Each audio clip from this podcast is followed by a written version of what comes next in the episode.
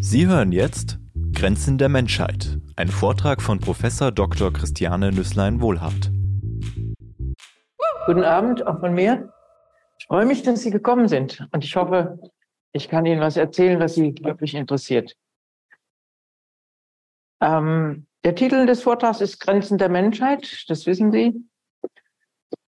Die Erkenntnisse auf dem Gebiet der Genetik Besonders die neuen spektakulären Methoden der gezielten Genveränderung durch das CRISPR-Cas-Verfahren dienen nicht nur dem Erkenntnisgewinn, sondern sie eröffnen auch neue Möglichkeiten der Einflussnahme auf das Leben des Menschen. Darüber hinaus regen sie zu Spekulationen und Fantasien an, die, sollten sie Wirklichkeit werden, unsere Welt entscheidend verändern würden. Ich möchte in meinem Vortrag zunächst die Grundlagen der Gentechnik erklären und dann das Risiko, aber auch das Potenzial der neuen Methoden diskutieren. Dabei geht es sowohl um Fortschritte bei der Grundlagenforschung an Tieren und Pflanzen als auch Möglichkeiten und Grenzen der Anwendung in der Medizin und der Landwirtschaft. Zunächst ein kurzer Abriss der Geschichte der Genforschung. Klassische Genetik. Was ist ein Gen? Gene sind diskrete Einheiten, die die Merkmale aller Lebewesen, der Pflanzen, der Tiere bestimmen.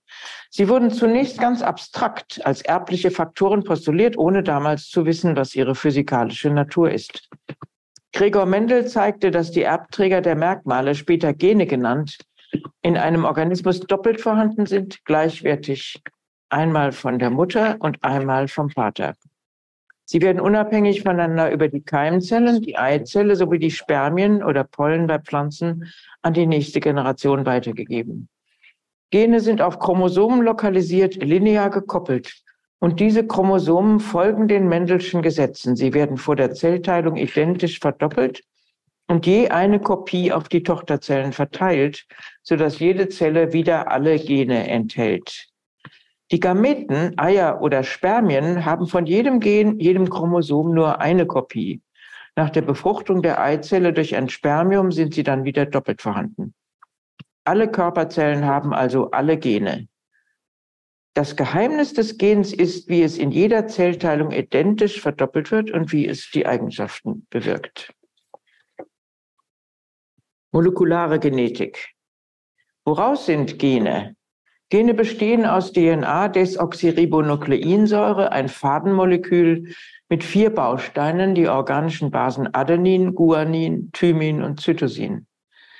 Der DNA-Faden besteht aus zwei gegenläufigen Strängen, die zueinander komplementär sind. Das heißt, dass die Reihenfolge der Basen des einen Stranges eindeutig der des anderen entspricht. A in einem bedeutet T im anderen Strang, entsprechendes gilt für G und C. Damit lässt sich die identische Verdopplung der Gene, die bei jeder Zellteilung stattfindet, erklären. Die Stränge trennen sich und an jedem Einzelstrang wird eine neue komplementäre Kopie angelegt. Wie wirken sie? Die Reihenfolge der Basen bedingt in verschlüsselter oder kodierter Form die Zusammensetzung von Proteinen.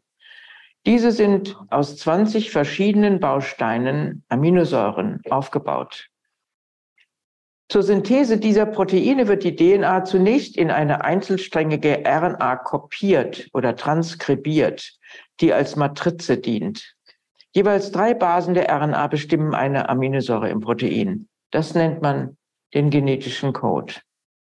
Es sind die Proteine, also die Genprodukte, nicht die Gene selbst, die die eigentlichen Bau- und Wirkstoffe der Zellen darstellen und die letztendlich die Eigenschaften bedingen, die das Leben ausmachen.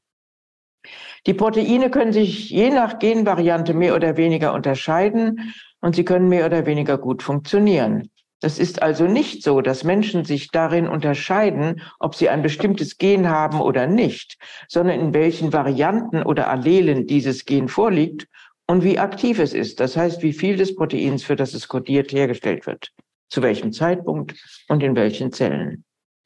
In der Regel reicht eine Kopie des Gens aus, um die Funktion zu erfüllen. Sind in einem wichtigen Gen beide Kopien defekt, so ändert sich das Erscheinungsbild der Phänotyp. Bei den meisten Genen führt ein Ausfall nur zu sehr geringen, häufig nicht messbaren Änderungen des Organismus. Die Gene scheinen neutral zu sein. Die Aufklärung der Struktur der Gene und ihrer Wirkungsweise über Transkription und Proteinsynthese wurde nach der, DN der Entdeckung der DNA-Struktur 1953 in den 60er und 70er Jahren hauptsächlich an Bakterien und deren Viren, sogenannten Bakteriophagen, durchgeführt. Diese haben wenig Gene und einfache Strukturen, während Tiere und Pflanzen viele Gene und große Genome haben. Die Gene der Organismen lernte man dadurch kennen, dass man Mutanten erzeugte, in denen ein Gen so verändert war, meistens inaktiviert, dass es seine Funktion nicht mehr erfüllen konnte.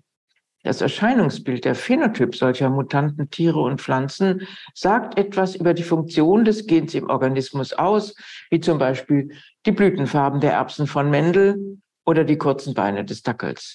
Solche Mutanten wurden hauptsächlich in Organismen, die sich leicht kreuzen ließen, gesammelt und untersucht, sogenannte Modellorganismen wie die Fliege Drosophila und der Fadenwurm Sinorhabditis elegans. Bei Wirbeltieren, die dem Menschen näher stehen, ist das Kreuzen und Untersuchen erheblich aufwendiger. Hier ist es der Zebrafisch, der ein guter Modellorganismus für Wirbeltiere ist und als Säugetier die Maus. Man hat mit solchen genetischen Analysen viel über die Komplexität und die Logik von Lebensprozessen gelernt.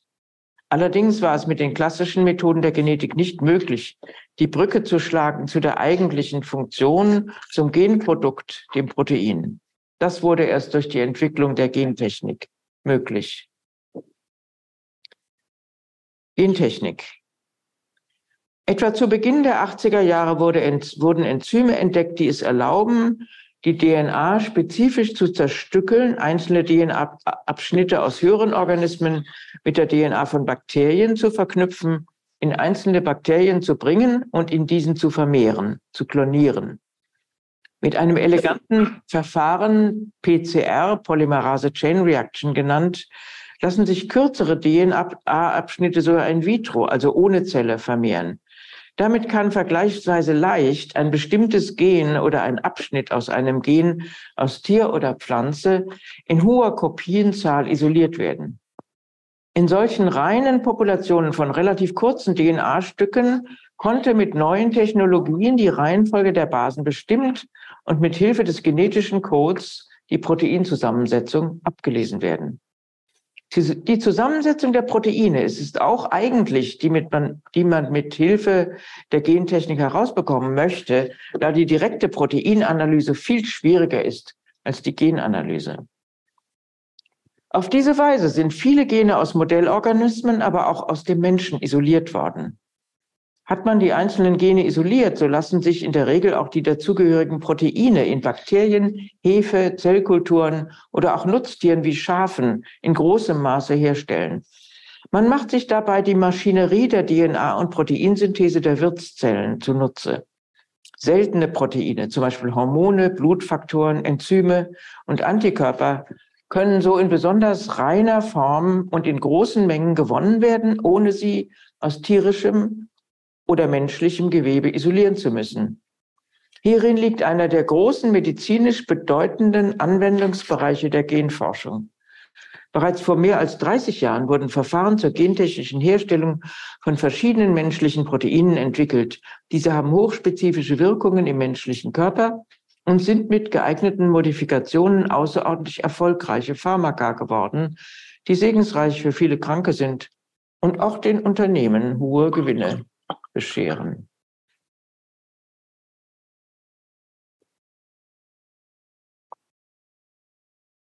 Durch die molekularen Analysen vieler Gene in Modellorganismen und dem Menschen und der, deren Vergleich wurde bald, bereits in den 80er Jahren des vorigen Jahrhunderts, deutlich, dass es einen hohen Grad der Verwandtschaft zwischen Genen verschiedener Tiere gibt. Diese Verwandtschaften bedeuten zum einen, dass die Proteine, die jede Zelle aufbauen, gemeinsame Ursprünge haben. Das ist vielleicht nicht so verwunderlich, da wir ja sicher alle von Einzellern abstammen, die die wesentlichen Bausteine einer Zelle bereits besaßen.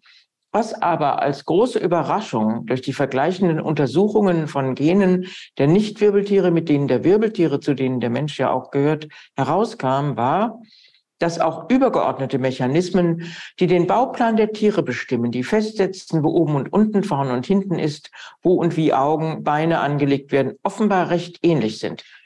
Auch viele Proteine, die bei Organbildungen und Funktionen und im Nervensystem wichtige Rollen spielen, sind über das Tierreich hinweg verwandt. Und dies, obwohl sich die Tiere wie Fliege und Maus zum Beispiel oft gar nicht ähnlich sehen.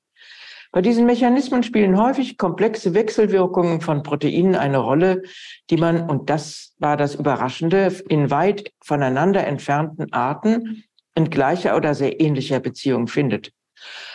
Wohlgemerkt, die entsprechenden Gene bei Menschen, Maus oder Fliege sind in den seltensten Fällen völlig gleich. Aber man erkennt immer noch deutlich, dass sie auf einen gemeinsamen Ursprung zurückgehen. Das heißt, dass in der Evolution bei der Entstehung von neuen Arten die Proteine mit ihren Wechselwirkungen abgewandelt, verdoppelt, modifiziert, verloren oder neu kombiniert wurden und nur selten wirklich Neues dazu kam. Diese Verwandtschaft bedeutet auch, dass man sehr viel von den kleinen Modellorganismen auch für die Biologie des Menschen lernen kann, denn Experimente verbieten sich am Menschen. In Würmern und Fliegen, mit Einschränkungen inzwischen auch in Mäusen und Fischen, lässt sich vieles durch genetische Experimente nachfragen. Es lassen sich verhältnismäßig leicht Mutanten isolieren, Familien, Tierfamilien, in denen einzelne Gene verändert oder funktionslos sind, ähnlich wie bei den Erbkrankheiten des Menschen.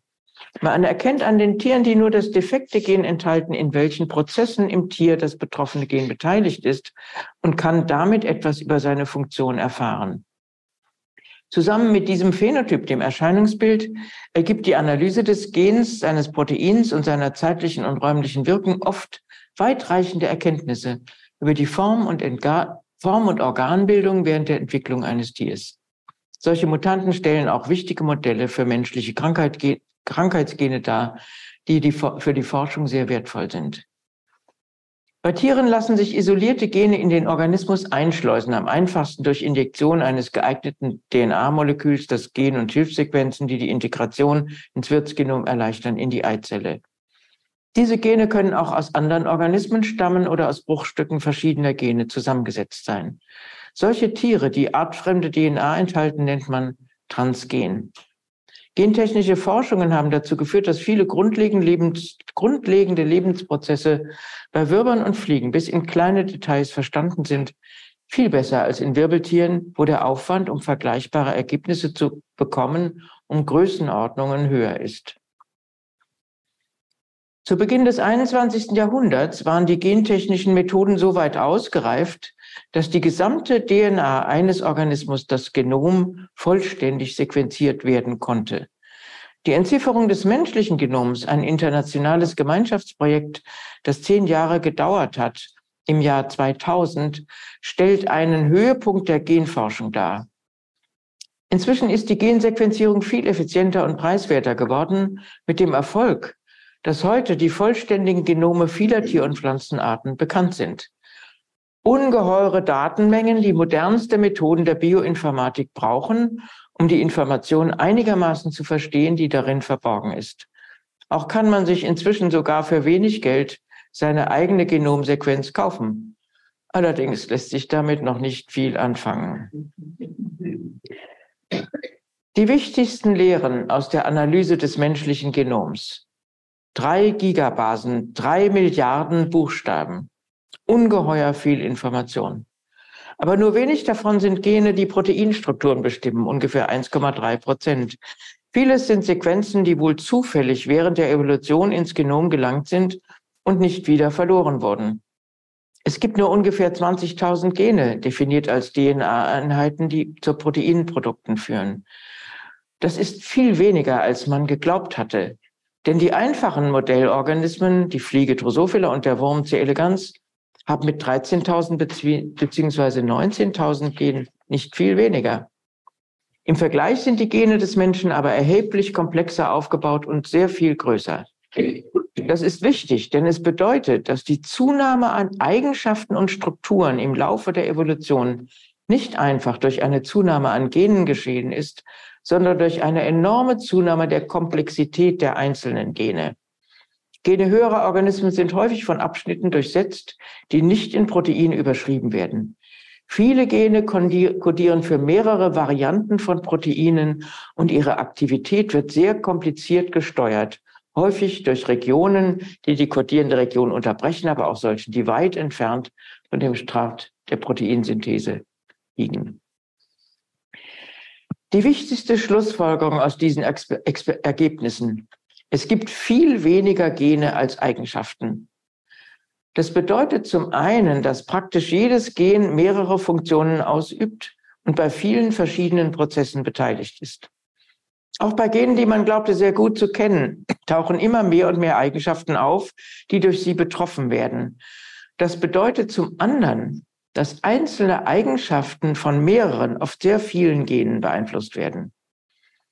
Im menschlichen Genom, das ja über eine verhältnismäßig geringe Zahl an Genen verfügt, ist die komplexe Beziehung zwischen Genen und Eigenschaften besonders offensichtlich. Sie, weist, sie weicht krass von der naiven, jede Eigenschaften hat ein Genvorstellung ab. Auf die Spitze getrieben bedeutet das auch, dass man vielleicht von keinem Gen, weder in Fliege noch Mensch, wirklich genau voraussagen kann oder gar weiß, was es alles beeinflusst. Wird man den entziffernden Genen des Menschen ihre Funktionen je genau ansehen können? Wie kann man herausfinden, was sie alles tun? Die Forschung versucht mit modernen Methoden der Bioinformatik und der künstlichen Intelligenz Korrelationen herzustellen zwischen Eigenschaften und Genvarianten, die man in Datenbanken von vielen Individu Individuen zusammengetragen hat. Die Ergebnisse sind in der Regel nicht eindeutig und haben bisher wenig Aussagekraft. Selbst für klar messbare Eigenschaften wie zum Beispiel die Körpergröße, gibt es viele unterschiedliche Genkombinationen, die sich durch Berechnungen und Auswertungen noch so großer Datenmengen prinzipiell nicht einheitlicher und damit sicherer machen. Die Ursache vieler Eigenschaften wie Widerstandsfähigkeit, Blutdruck, Mut, Charakter, Intelligenz, Musikalität, Schreibtalent, Kreativität, Gedächtnis sind in hohem Maße polygen bestimmt. Das heißt, sie werden durch Variationen in sehr vielen Genen in ganz unterschiedlich starkem Maße messbar beeinflusst. Selbst für klare Merkmale wie Augenfarbe gibt es mehrere Konstellationen, die den gleichen Phänotyp bewirken. In wenigen Fällen lässt sich eine Pathologie auf einen, auf einen Defekt in einem einzelnen Gen festmachen, wie es bei Erbkrankheiten der Fall ist. Etwa 1000 monogene Erbkrankheiten sind bekannt, die auf Funktionslosigkeit eines einzelnen Gens beruhen.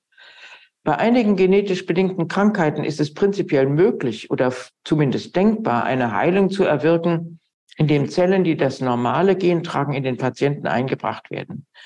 Das versteht man unter somatischer Gentherapie. An der Entwicklung solcher Verfahren wird seit der Isolierung der ersten Krankheitsgene intensiv gearbeitet.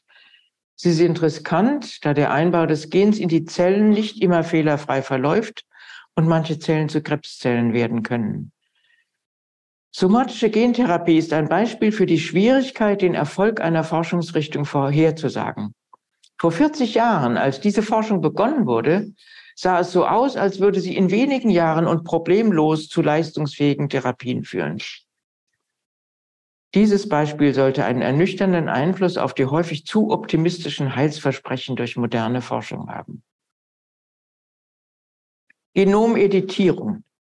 In der klassischen Gentechnik konnte man Gene der Modellorganismen nicht gezielt verändern, sondern war auf die induzierten zufälligen Mutationen angewiesen. Allerdings kann man, wie bereits erwähnt, schon lange isolierte Gene in einen Organismus einschleusen. Als das menschliche Genom entziffert war, wurde das ja auch zum Anlass genommen, Utopien der Designerbabys durch Einfügen heilsbringender Gene in Embryonen erzeugt werden könnten, zu entwerfen. Gezielt Gene verändern konnte man bis vor kurzem nur in der Maus, und zwar mit Hilfe der embryonalen Stammzellen, die aus Embryonen isoliert in Kultur vermehrt und wieder in einen Mausorganismus eingeführt werden können. Bis dann vor fünf Jahren das Genomeditieren durch die CRISPR-Cas9-Methode eingeführt wurde, die das Gebiet der Genforschung in Biologie und Medizin revolutioniert hat. Sie wurde 2020 mit dem Nobelpreis für Chemie ausgezeichnet. Von der Mikrobiologin Emmanuelle Charpentier, der Strukturbiologin Jennifer Doudna und anderen wurde ein bakterielles Abwehrsystem so modifiziert, dass ein einzelnes bekanntes Gen in der Zelle eines lebenden Organismus gezielt und präzise inaktiviert oder verändert werden kann.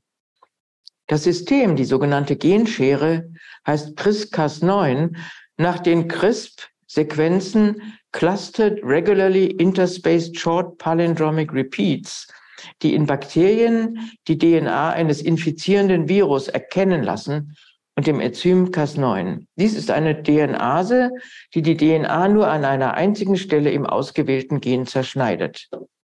In der Zelle wird der Schnitt durch körpereigene Reparaturmechanismen sofort wieder geflickt, wobei jedoch häufig Fehler auftreten, die zu kleinen Verlusten oder Additionen von wenigen Basenpaaren führen. Dadurch treten Mutationen auf, die oft die Genfunktion zerstören. Das nennt man Knockout-Mutationen. Das Geniale oder Raffinierte an dem System ist, dass die Nuklease nur die eine Zielregion im spezifischen Gen unter all den Millionen von Sequenzen des riesigen Genoms erkennt und nur dort schneidet.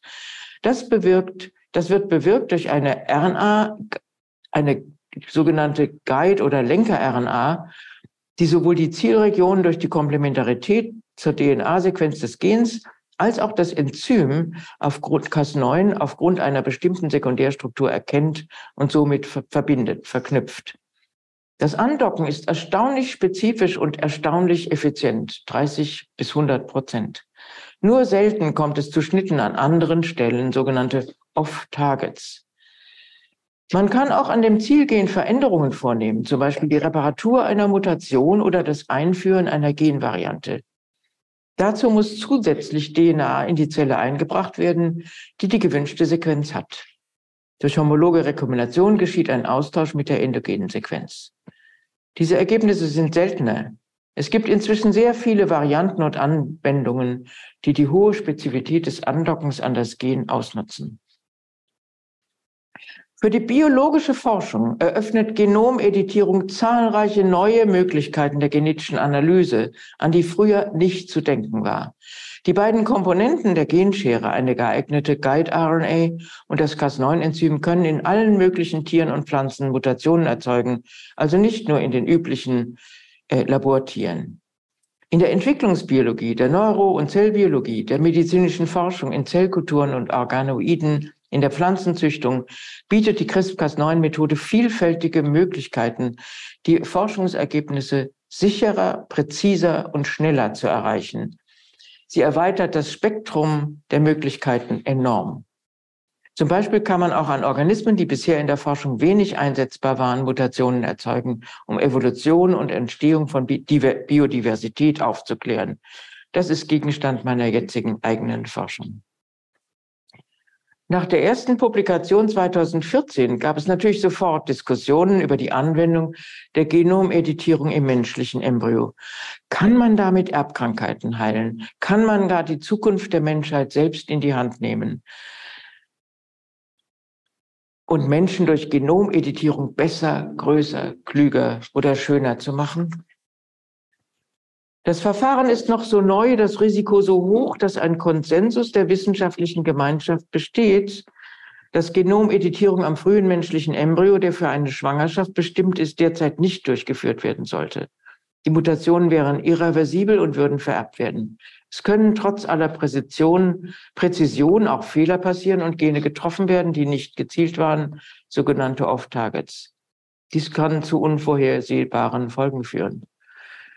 Trotzdem ist das Ungeheuerliche passiert. Der chinesische Forscher He Yangqi berichtete im Dezember 2018, dass zwei Mädchen geboren wurden, deren Genom er durch CRISPR-Cas9-Behandlung der befruchteten Eizelle verändert hat, um ein Gen CCR5 auszuschalten und sie damit vor HIV-Infektionen zu schützen.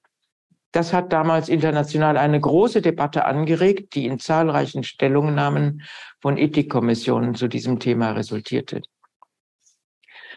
Das Beispiel ist geeignet, um diese Problematik zu erleuchten. Hier ist es keineswegs klar, ob den Mädchen wirklich geholfen ist oder ob ihnen nicht viel mehr durch den Eingriff geschadet wurde. Man kann sich mit geringerem Aufwand und Risiko vor einer HIV-Infektion schützen und Menschen ohne funktionsfähiges CCR5 werden auch mit HIV infiziert. Es ist gut möglich, dass die CCR5-Genvariante, die in der chinesischen Bevölkerung endemisch ist, eine positive Funktion hat, die bisher nicht bekannt ist.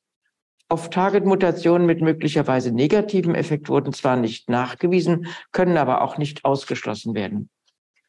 Ob der Eingriff wirklich zu einer erhöhten Resistenz der beiden Mädchen gegen AEV-Infektionen führen wird, wird hoffentlich nie einem Test unterzogen werden.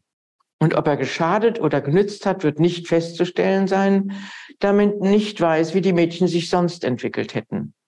Ein schlechter Versuch mit großen negativen Auswirkungen auf das Ansehen der Genforschung. Wie steht es aber nun mit dem Potenzial dieser Methode für die Zukunft des Menschen? Welche Krankheiten können dadurch geheilt werden?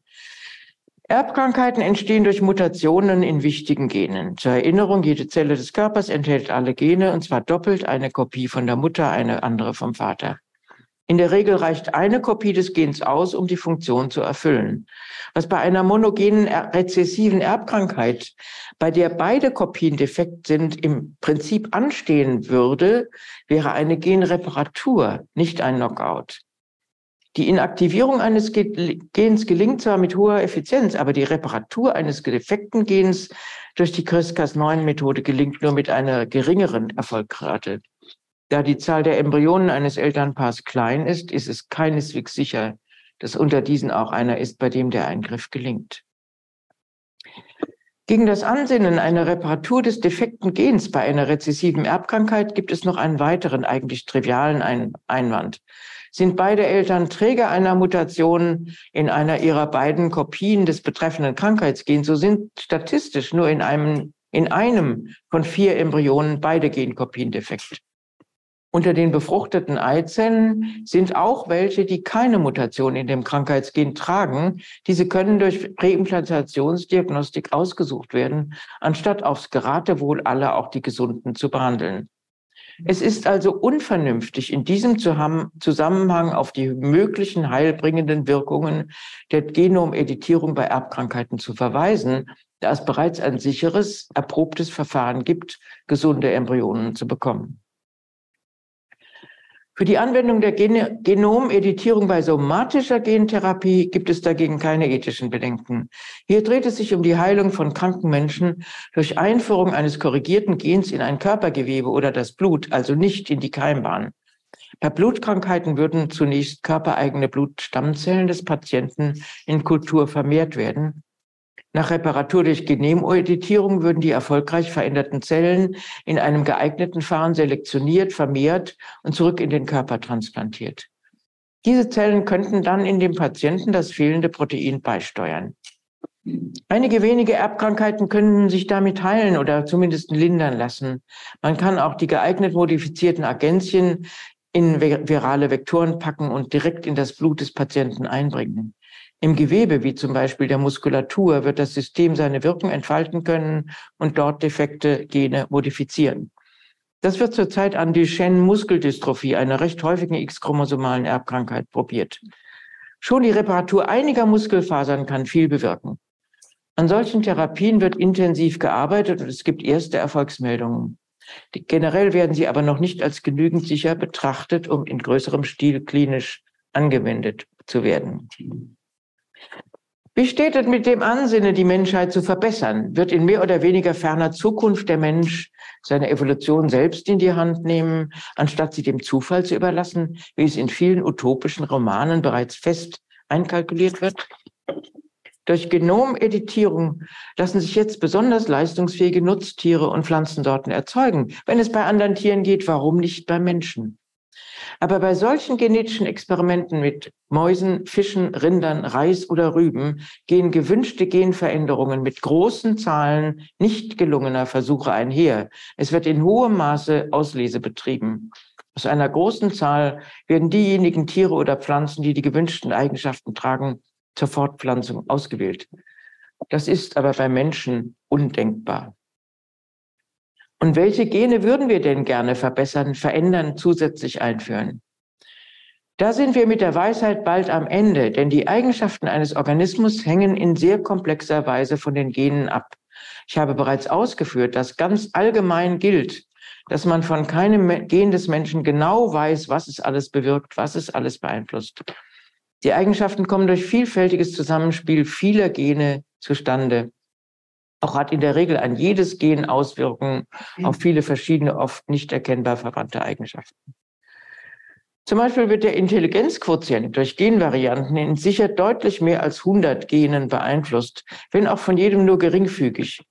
Und es gibt nicht nur ein Gen für Musikalität, eine lange Nase oder blonde Haare. Nein, viele Gene wirken zusammen, um diese Eigenschaften zu bedingen. Nur die Funktionen eines Gens, die auch getestet werden, können wir erkennen. Testen können wir eigentlich nur in Tiermodellen oder in Zellkulturen. Aber die Maus, auch der Affe oder eine Kultur von menschlichen Zellen gibt uns über die Auswirkungen einer Mutation im individuellen menschlichen Organismus längst nicht genügend Auskunft. Die Eigenschaften, die uns am Menschen interessieren, haben die Versuchstiere in der Regel nicht. Und es ist unmöglich, eine sichere Voraussage zu machen, was eine gezielte Veränderung eines bestimmten Gens innerhalb des noch unbekannten Genoms eines Embryos in diesem werdenden Menschen bewirken würde. Die Ausprägung der Phänotyp einer jeden Genveränderung hängt nämlich ganz entscheidend vom gesamten Genom des Individuums ab. Was man daran sieht, dass sich bei monogenen Erbkrankheiten des Menschen identische Mutationen mit sehr unterschiedlichen Krankheitsbildern ausprägen können. Auch wird der Phänotyp von externen Faktoren, Herkunft, individueller Geschichte und Umwelt beeinflusst. Daher werden noch so intelligente Anwendungen der Bioinformatik bei der Analyse von noch so riesigen Datenmengen von menschlichen Genomsequenzen letztlich keine sicheren Auskünfte darüber geben können, welche Auswirkungen es hat, wenn ein bestimmtes Gen in einem individuellen menschlichen Embryo mutiert wird. Abgesehen von der geringen Erfolgschance bleibt das Risiko der Off-Target-Effekte. Deshalb gibt, gilt sicher für absehbare Zeit und wie ich meine, für immer Hände weg. Die internationale Forschergemeinschaft fordert nun ein Moratorium für derartige Versuche. Der Nationale Ethikrat beurteilt Keimbahneingriffe derzeit wegen ihrer unabsehbaren Risiken als ethisch unverantwortlich. Deshalb fordert er ein Anwendungsmoratorium, welches allerdings für Deutschland überflüssig ist, da wegen des Embryonenschutzgesetzes von 1990 jeglicher Eingriff in menschliche Embryonen ohnehin verboten ist. Die Leopoldina empfiehlt in einer jüngst veröffentlichten Stellungnahme, ein neues Fortpflanzungsgesetz zu erarbeiten, um eine bessere medizinische Praxis beim Umgang mit In-vitro-Fertilisation und Präimplantationsdiagnostik zu ermöglichen. Das ist auch höchste Zeit. Grüne Gentechnik mit Genomeditierung. Ebenfalls höchste Zeit ist es, Genomeditierung in der Pflanzenzüchtung in Deutschland zu ermöglichen. Für diese ist die CRISPR-Cas9-Methode außerordentlich vielversprechend, allerdings hier in Deutschland und in der EU noch nicht wirklich zugelassen, denn sie fällt unter das Gentechnikgesetz, das für den Anbau transgener Pflanzen sehr strenge, kaum zu leistende Auflagen erhebt. Die Geschichte der Gentechnik bei Pflanzen ist eine andere als in der Medizin. Obwohl in den 80er Jahren die Vorbehalte gegen Gentechnik im Bereich der Medizin ausgeräumt wurden, weil die Leistungsfähigkeit überzeugte, ist bis heute die Anwendung in der Landwirtschaft in Deutschland ein rotes Tuch. Und das, obwohl gentechnisch hergestellte Sorten in riesigem Ausmaß mit Vorteil in anderen Ländern angebaut werden und bisher noch kein einziger Fall eines durch solche Pflanzen verursachten Schaden für Mensch oder Tier nachgewiesen wurde. Dabei gebietet die Vernunft gerade solche Züchtungen zuzulassen, weil sie, abgesehen vom wirtschaftlichen Nutzen durch höhere Erträge, einen sehr wichtigen Beitrag zum Naturschutz, zum Artenschutz gegen das Insektensterben leisten können. Dazu möchte ich ein wenig ausholen. Große Teile unseres Landes sind nicht natürlich. Es sind reine Kulturlandschaften, in denen Nahrung für Mensch und Tier produziert wird.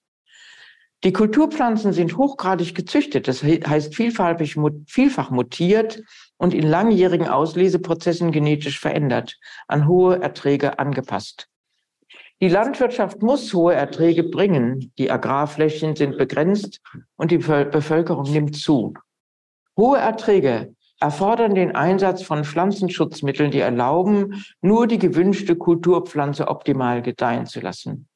Dabei werden in großem Stil Insektizide und andere Pestizide ausgebracht, die vor Schädlingsbefall schützen. Im ökologischen Landbau ist der Einsatz von Chemie nicht erlaubt, aber auch hier kommt man um Pflanzenschutzmitteln nicht herum. Und angesichts von Millionenstädten ist es reine Ideologie zu glauben, man könne die Welt mit Öko Ökoverfahren ernähren. Denn diese sind bei geringerem Ertrag pro Fläche sehr viel arbeitsaufwendiger und damit teurer als konventioneller Anbau.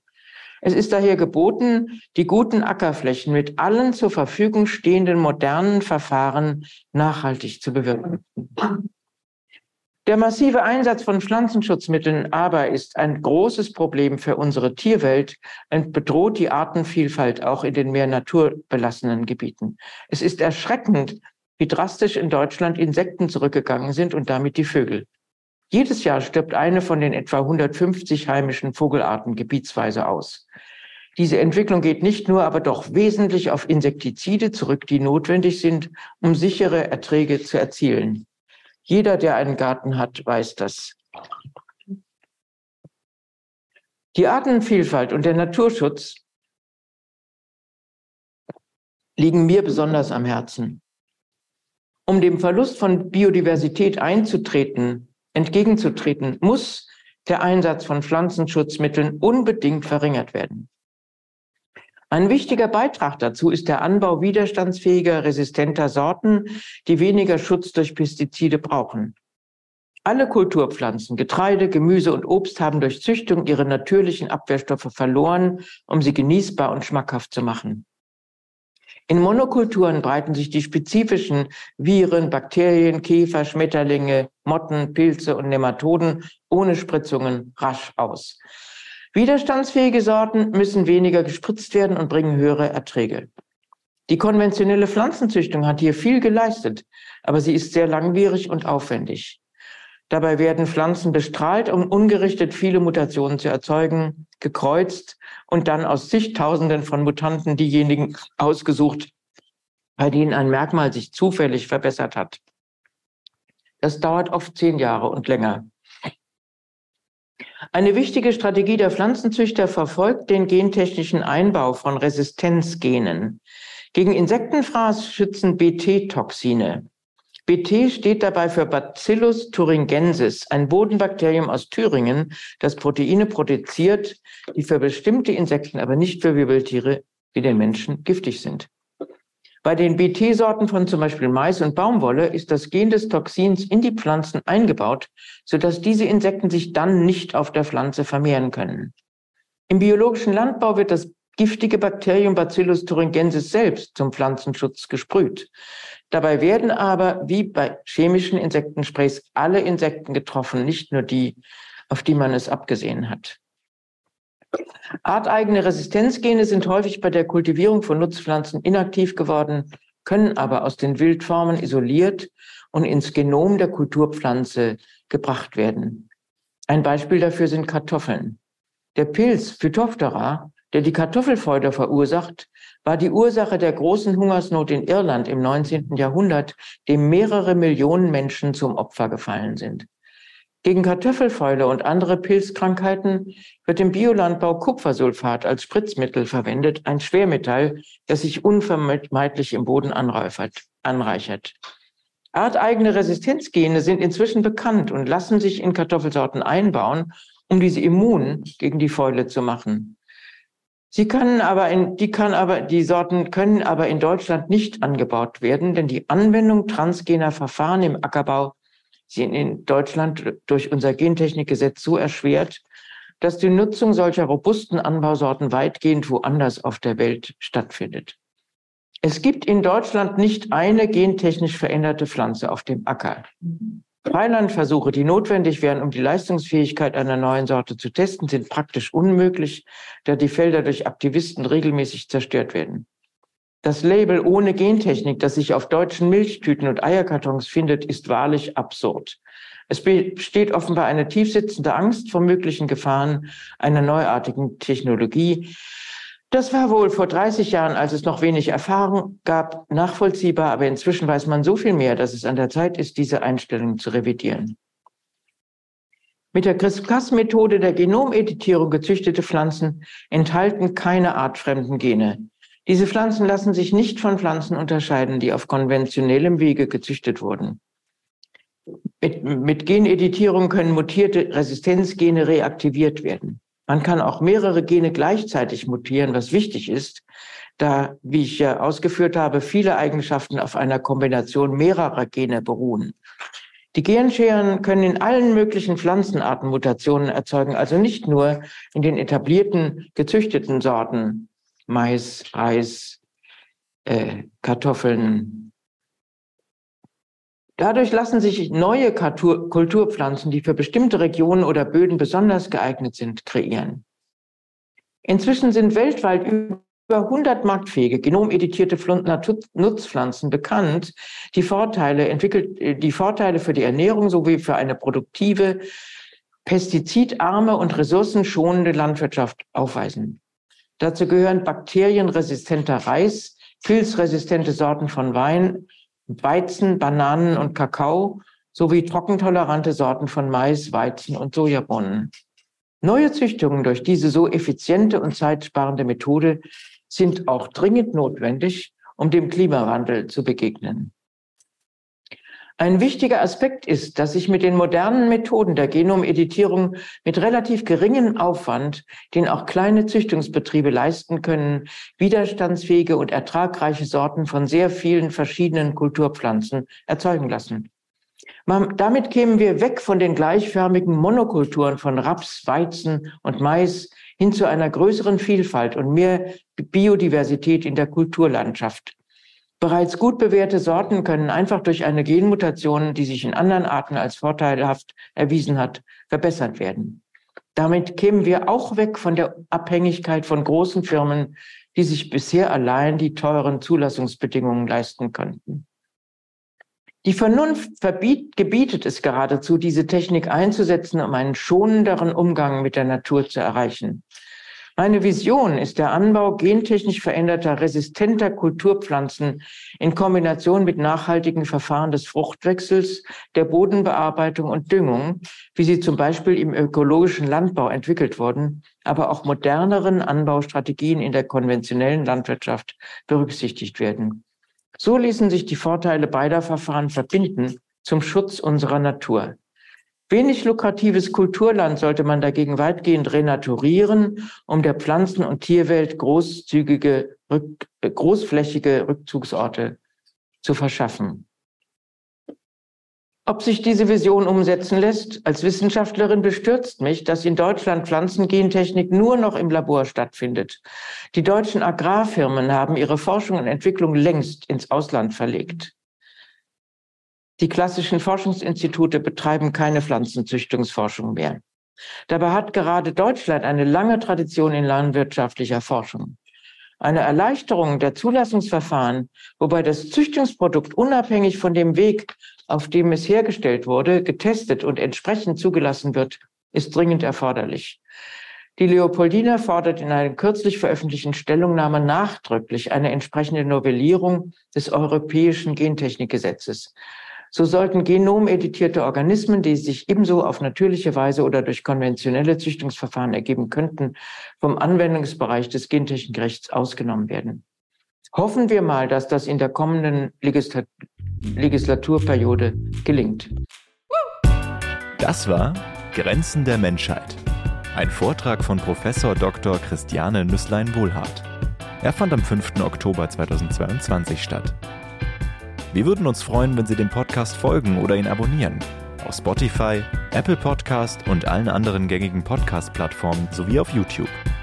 VHS Wissen Live ist jetzt auch auf Facebook. Abonnieren Sie uns und verpassen Sie keine Veranstaltungen und keine Veröffentlichungen mehr. Bis zum nächsten Mal.